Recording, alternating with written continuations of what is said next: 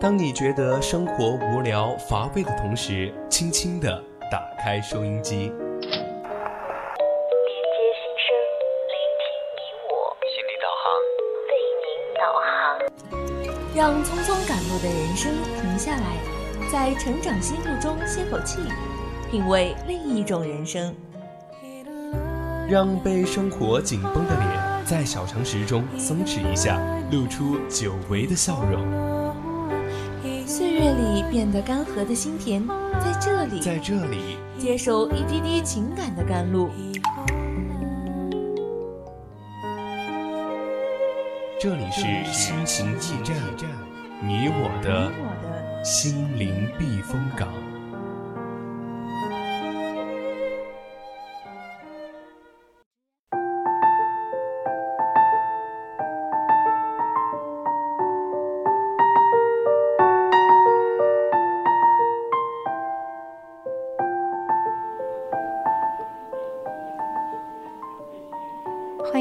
这里依然是我们的心情驿站，我是主播栗子。听众朋友们，大家晚上好，我是主播依晨。那上半段呢，我们给大家分享了一篇公众号的文章，眼里有光，带着满腔热血去成长。那下半段呢，我们就一起来聊一聊消防员救人牺牲，道德与责任同行。哎，依晨，就前两天有一个轰动了好多人的视频，我不知道你有没有去关注，嗯就是消防员他救轻生女子的时候嘛，就即使坠落下楼的时候，嗯。我们的消防员都是紧紧的拽住了那个女子的腿的。嗯，就当时我看到那个视频的时候，哇，内心深处的嗯那个柔软的，就真的啊，嗯那个时候就感觉好不可思议，就感觉好感动。对，当时我有看那个视频哈，就是当时我看完之后的感受就是我在想，这位消防员到底是因为就是什么原因能够让他做到嗯这种、这种情况的那种事情哈？就有的人可能会说是消防员的一种责任和担当吧，但可能他们身上真的有很多很多我们身上不具有的一些品质了。对，，因为这一位消防员他其实年龄也和我们差不多大嘛。嗯，对，那所以如果听众朋友们对我们今天的话题感兴趣的话，就可以加入我们的 QQ 听友四群二七五幺三幺二九八，参与到我们的互动中来。也可以微信搜索 FM 一零零青春调频，还有微博艾特 VOC 广播电台，关注我们更多的节目。那如果大家想和我们分享你们的看法呢，可以在荔枝蜻蜓上直接搜索 VOC 广播电台，发送你的评论，这样你就可以和主播们一起互动了。接下来我们就一起来聊一聊消防员救人即使坠落也未撒手的故事吧。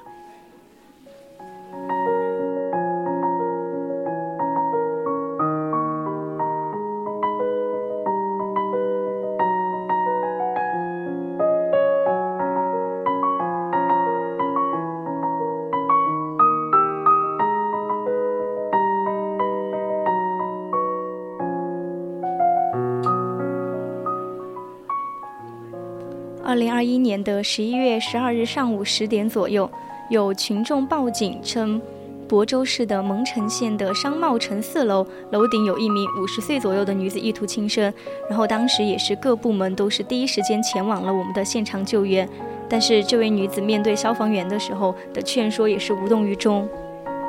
那其实，嗯，当时我看那个消息的时候，哈，就是他们双方其实一直都是处于那种僵持的一种状态，而且因为这种状态持续了很长时间嘛，所以说现场呢也是已经提前铺设好了一些安全气垫，施救的消防员身上呢也是系了安全绳的，就是所有东西都已经准备准备好好了。对，就是为了去营救那那名轻生女子的时候呢，就大家都以为是呃可以松口气了哈，对。都准备工作很到位了哈。然后当时就意外就突然发生发生了嘛，就这个女子的她的情绪非常的激动，就是我们在楼顶不停的跑动的时候，那个安全气垫其实它是完全没有来不及调整位置的，然后本来安全气垫就是正对着女子的位置，但是没有想到这个女子突然的猛地向右跑去了，就直接一跃而下，就直接坠落下去了。对，那消防员其实可能当时也是看到了这种场景之后，可能真的是下意识的一个行为，就是去抓住那名女子的腿嘛，就是想把她拉住。然后，但是最后好像也是，嗯、非常不幸，就是两人都坠楼了，而且也是没有掉到那个安全气垫上面，因为因为当时大家都知道他比较那种。嗯，就是可能是情绪比较激动哈，就已经嗯跑离了，就是可能其他人为他准备的安全气垫的范围了，对对。然后就后面就是在送往医院之后呢，也是医生宣布两人都已经是抢救无效嘛。对我们说了这么多嘛，就嗯，这位牺牲的消防员，我们来介绍一下他的基本情况。嗯，他的真名叫做陈建军，是汉族人，安徽的淮南人。九七年出生，是中共的预备党员。其实他的年龄和我们就相仿的，就差不多就差那么两三岁、三四岁的样子。然后他是二零一四年九月入的伍嘛，然后他之前也是在亳州市的蒙城县担任消防救援队的战斗员，然后也是疏散过很多营救活动的。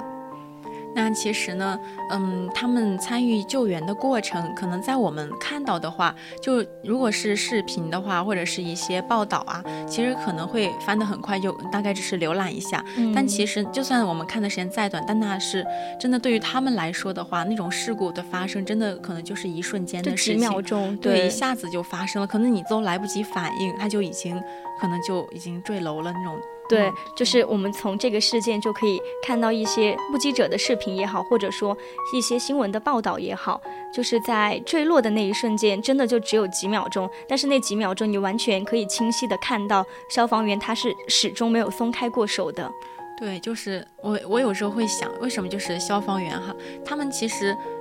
其实如果有也不太好说这种，但是他们本来就是可以不用这么做的。对，因为如果是假如说他没有去这么做的话，可能就是大家会说是亲生女子的自己的原因哈。但是消防员还是去做了，我就觉得这种他背后可能他自己心里面真的是那种无意识，就是真的是这种下意识，对生生理反应。对对对，那就是我之前有看到一些视频，就是那种。主要是那种消防员一听到那种警报一响，就马上很灵敏，对，真的一下子就冲出来那种，不管你当时在干嘛，就立马就冲出去了那种，就真的那种警戒心很强。对对，真的是蛮蛮蛮佩服他们的。对我们说回来的话，就有些人会为他消防员感到不值，也会谴责，嗯，我们的那个亲生女子嘛。但是对于国家而言，我们说回来，这位消防员他是忠诚勇敢的战士；但是对我们老百姓而言，他就是守卫我们的英雄。但是对于他母亲而言，因为年纪相仿，他可能就只是单纯的少年，母亲的儿子而已。对，所以说他才二十四岁。那最后也有很多网友为他写了一些漫画，上面都在说：坠落的那一刻你怕吗？怕的是怕的话，你为什么不松手？就可能是职责所在，让他变成了一个无所畏惧的大英雄。对，那其实说到英雄的这个词的话，就我前两天的时候就有一个事情就发生在我身边的，就是我妈妈跟我说，她说我们那边有一个也是因为一一个女子嘛，就是可能因为有些事情想不开了，然后她就去那个跳河自杀那种，然后当时真的是有民警就赶到之后，她因为她已经在河中央了，就很危险了，然后她真的是不顾那种河水的那种。温度很冰凉，因为现在冬天了嘛，对，大家都知道那个有有些冷的地方，其实河都已经结冰了。对对，就那种刺骨的冷，真的是。但是他没有想到这些东西，他就直接就是脱掉自己的衣服，就直接跳下去救他。等他们出来的时候，把那个女子救上岸的时候，他真的已经都都浑身都已经是那种抖的不行，就很很寒冷的那种状态。对，但最后所幸是那名女子是被救回来了嘛？对，他们可能心里也会有一些安慰的。对，其实我平时听到这样一些就是。他可能不是很耀眼的一些地位的一些人嘛，但是他可能就是普通人，对，他就是普通人。然后他做了一些不太普通的行为的那个时候，我可能内心最柔软的那个地方可能会被触动，然后触动的时候，我就会开始自责，反映我们现在我们当代年轻人好像都缺少那样一股勇气。对，因为可能我们会。嗯，先想到这件事情好像跟我关系不是很大，对对，尤其是像现在不是发生什么事情的时候，我们年轻人好像随手就是拍照，都没有说本能的去说我去解救一下呀，或者去帮一下忙搭把手，都好像只是拿起了手机。嗯，对，也有可能是，嗯，就前几年不是也有那种碰瓷现象的发生，可能跟这种事情有有点关系，哈，对，因为那种如果是你去救了，最后你还被那种。碰瓷的给杠上了之后，得不偿失嘛。对对，你自己心里的那种想法就又又改变了。对，那我们话说回来，据我们了解到的，还有陈建军，他其实是出生于普通的农村家庭，他的父母都是靠种地还有打零工为生的嘛。然后他家里面还有一个十岁左右的妹妹，他的一些村民啊，像村长那些就会反映，就说建军是一个踏实勤奋的孩子，他的为人就得到了邻居的认可。就你不难想象，他可能从小就是一个。很乖巧的孩子。嗯，对。那其实呢，嗯，他其实如果是像我们大多数人的话，可能是在农村出来的孩子的话，他真的那种勇气和身上那种品质是很多人难能可贵的，对真的他们很朴素，嗯，对，就是那种，你就是感觉他很踏实，很那种，就是满满的安全感那种，有没有那种感觉？对我就是感觉，嗯我觉得农村不嗯不叫农村吧，就是说嗯可能家庭比较贫困，嗯一就嗯没有那么好的家庭出来的孩子，他嗯们会更早熟一点，会懂事一点，对，就真的是能够想到社会会对他们的帮嗯，助，他们会去奉献自己，对。对，那就我们这件事情，我也想起了很早以前有一个新闻，就是说一一名女子她跳河自杀，当时第一个赶到现场的民警，他是不会游泳的嘛，嗯他就很无奈的就站在岸边等待支援，然后当时就有人对民警同志就说：“你不会游泳，你也得下去救她。”当时我看到这个新闻的时候，我内心是有很纠结、很矛盾的情绪在里面的。对，可能你纠结是他是民警嘛，对，然后我们嗯大家那种第一印象可能就是民警就是要为人民服务嘛，嗯对，就所以说当人民有问有困难了，你应该去帮助他解决这个问题。嗯但是他自己如果是从自己的本角身度出出发发的话，我不会游泳啊，对吧？对啊你我要去救他的话，就是那种矛盾点，就是有点像那种，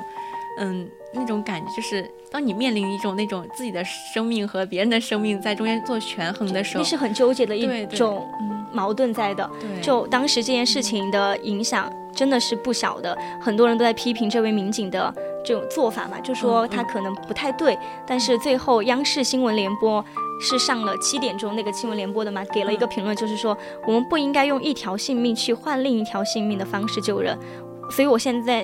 坐在这个地方，我就在想，这位民警做的对吗？我认为是对的，因为他是理智的，在那一时刻。对，因为有的其实我们像那种。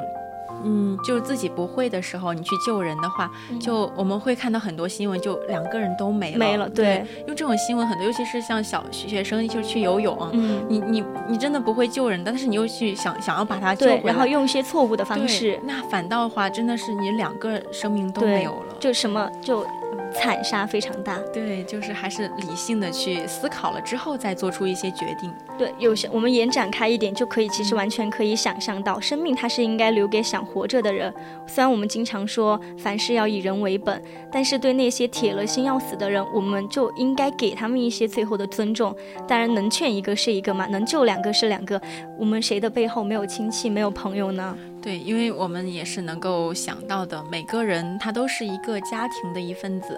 有可能你的逝去会对家庭真的是造成一些非常深远的影响，就是就像上你刚刚那个消防员，他就是作为自己母亲的一一个儿子，对吧？这就是母亲他背后还有很强大的家庭。对，因为你你看，你母亲养了你这么大，二十四岁，其实对于一个家庭来说的话，养孩子还是很很不容易的。结果就是因为一场突然的意外，然后你、嗯你牺牲了，那你的母亲多伤心呀，对吧？对，就就那种话，我们还是要对于这种嗯消防员的行为的话，我们是很很尊重、很理解的。但是他们母亲的想法的话，可能有也需要大众去嗯去考虑一下。对，就我们真的完全不难想象，就前两天嘛，就嗯今天十四号，嗯昨天十三，前天十二，就前前天的事情，嗯我现在都可以想象那位母亲在家里面潸然泪下的样子，然后很心疼，她可能还会后悔说，我为什么要让我的儿子当时去入这个伍？嗯，但是可能如果说大爱一点的家庭，就会说我的儿子为国家做了贡献，为社会起到了一个很好的榜样作用，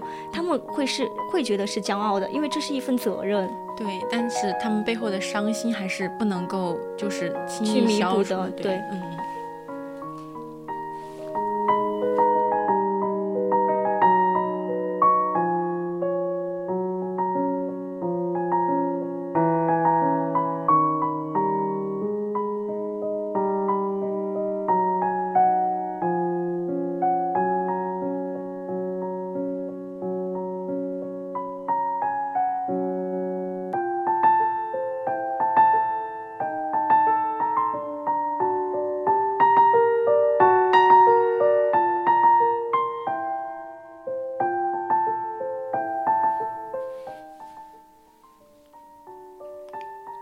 那还是回到咱们的主题嘛，就是消防员。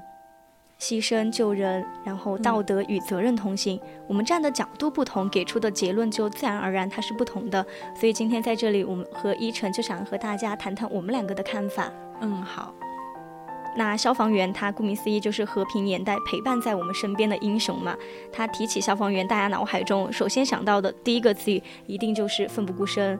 因为每当发生火灾的时候，人们就会立刻拨打幺幺九，然后消防员叔叔他们会以最快的速度赶到消火那个现现场救火。对，当时我记得很明显，就是当时每每次只要一出现这种比较大的火灾的时候，就会有一个词语就出现，就是“最美逆行人”。因为大家都大家都在就是从火海当中往外逃的时候，然后只有他们往里面冲。对对，就哪里有火海，就是哪里他们就往哪里去冲那种。当当时我记得有一个是，嗯，哪个地方就是那个火灾还比较大，就是爆炸的那种，嗯，然后当时就是真的很伤亡很比较还是比较严重的，所以说那些消防员就是，就是抱着一个那个。一个那个女孩对吗？我看一个视频，是消防员抱着一个女孩子从那个火光中走出来，对就那一刻被好多人拍下来说，这就是最美的样子。对，就真的是那种你你把别人救了之后，你你还能够就是就是活着对出来，就那就是最美的。我觉得那是生活中难能可见的美好。对，因为我们对消防员的那种希望的话，就是他们能够活着回来。对，就是因为这种。这种火灾真的是无情的，但是我们人是有情的嘛，对吧？所以说我们还是希望他们能够在就是救火的同时呢，也是能够尽量的保证自己的安全。对，所以当我们被那些滔天的火海吓得不知所措的时候，就像一晨讲的，他们以最快的速度，然后英勇无畏的，或者说他们还更多的是以很聪明或者说理智的一些方式去营救别人，然后将自己安全的回归带来。对。所以说我我我挺愿意尊称他们就是为那种和平年代最可爱的人，对，因为他们总是真的一直穿着一身非常整齐的红色消防装嘛，然后脸上一直带着微笑，不不管是天气是严寒还是酷暑，他们一直都在自己的岗位上坚持着，就为人民服务的那种精神真的很很值得我们去学习敬佩。对，所以当陈建军站出来做这件事的时候，就。不撒手的时候，我们就会想到，这是源于使命，源于责任，源于他们内心深处的一个信仰。就这种精神，可能是我永远学不会的，因为我觉得还是因为现在这样一个社会，让我更多的有一点点变得自私。可能发生火灾呀，发生地震，我可能想不到那么远，眼界不够不够长远，我只会想到自己一定要安全，就不会像陈建军一样，嗯，一定要把。别人和你一个毫无相关的人把他救下来，因为那是一条鲜活的生命。对，可能是格局真的就不一样。对对，就他们。而且我们对于我们来说的话，嗯，可能是他们，嗯，这种消防员的这种付出，让我们觉得好像是已经习以为常了，就以至于我们就会忽略到他们其实也是一个普通人，他们也是一个活生生的人的这个事实哈。然后所以说，就包括前几年的凉山火灾那一次，因为那个视频也是，其实消防员身上就是已经被烧烧的很伤，那全是伤吧，有些甚至还有火在他们身上，他们就只能滚在那个地上。打滚把火灭掉。那个时候好像我们还在高三，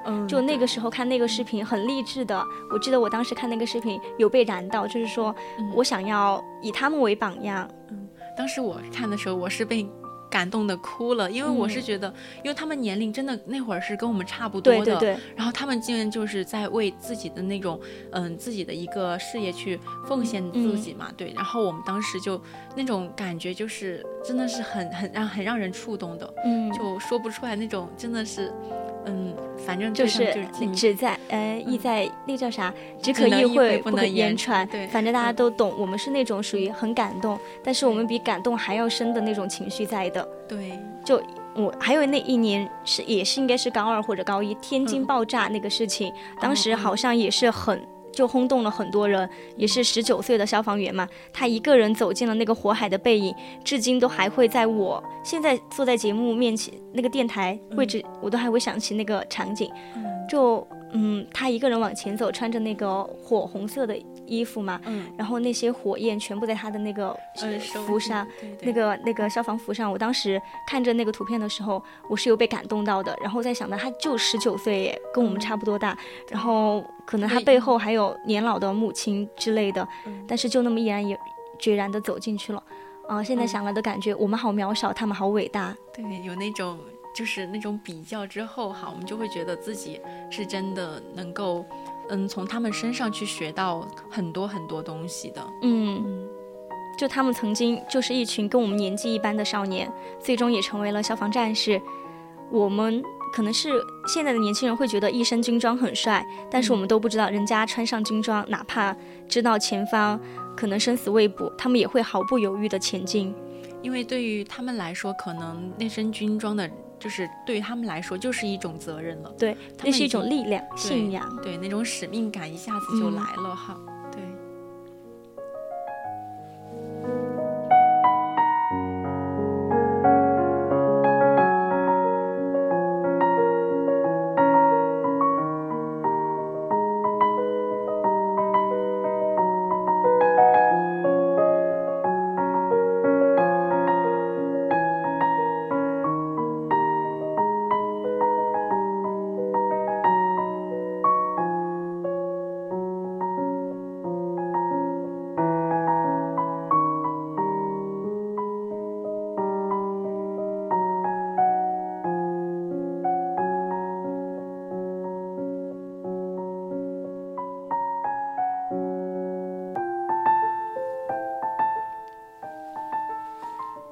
曾有英雄的姓名，却拥有英雄的生命，就像陈建军一样。我们可能在这件事之前，我们是不认识他的，完全是陌生的。但是他穿过匆忙的人群，逆湖而行，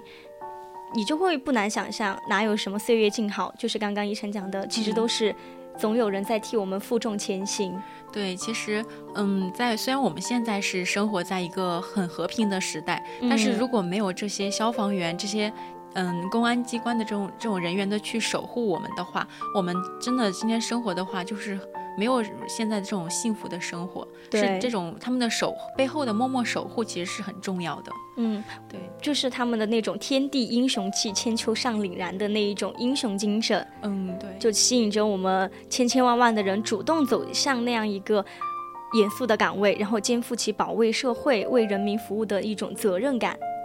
对，然后而且是我记得是在十三号下午吧，就是安徽省委呢，就是追授陈建军为那种，就是嗯，就是他追授他一个奖奖章嘛，那个口那种嗯贡献的那种称号，嗯对。然后当时呢，他是就是要让我们传达一种，就是要学习他那种不怕牺牲的顽强意志，因为他一直都把人民至上这种宗旨，真的是一直在践行着自己的。一一言一行当中，对，然后我们还要学习他那种冲锋在前、敢打头阵的那种斗争意识，也是我们现在年轻人很缺少的一种意识。嗯，对。而且就是身为消防军人的话，其实他们从事的呢是水火交融的事业，他们的青春其实，嗯，从一定程度上来说的话，也是注定可能会与牺牲奉献为伴的，因为。毕竟，当我们刚刚也说了，火灾无情嘛，对吧？嗯，对，所以说在万家，嗯，都是洋溢着平安幸福的背后呢，其实一直都凝聚着消防官兵的一份汗水、一份辛劳的。对，就我们的消防官兵，我们用文艺一点的话来说，就是说我们在他们在璀璨的星空中。默默地闪烁着，然后他们又在浩浩的沧海中静静地流淌着。他们选择了消防，也选择了忠诚，选择了大爱。所以在万家灯火的时候，他时刻等待着人民的召唤，你就很就感觉好有安全感。我们的背后总有着一身军装，或者说一身火红色的消防服，为我们守护着。对，然后我们再说回来的话，其实，嗯，大家都知道，我们这个消防员呢是为了救一名轻生女子而坠楼的嘛，所以说，嗯，在我我我们这一。辈的话，其实老是听到父母对我们说，就是要让我们一直做一个积极向上的人。对对，但是虽然说有时候现在社会，嗯，压力啊，各方面的压力会很大，但我呢，还是希望，嗯，各位听众朋友们呢，可以做一个内心坚强的人，然后怀揣着美好，然后。自己去，嗯，找到治愈自己的方式，然后不要选择这种极端的方式去轻生啊，对，轻视自己的生命。对，我们希望遗憾少一点，然后英雄一路走好，然后也希望陈建军同志他能够在他的那一片天地继续熠熠生辉，也希望我们当代年轻人、二十一世纪的年轻人、青年人一起肩负责任，然后。秉揣着秉秉怀着美好的那种道德之心，希望我们每个人都能够被治愈，然后珍惜且热爱生活，不后悔来人间一趟。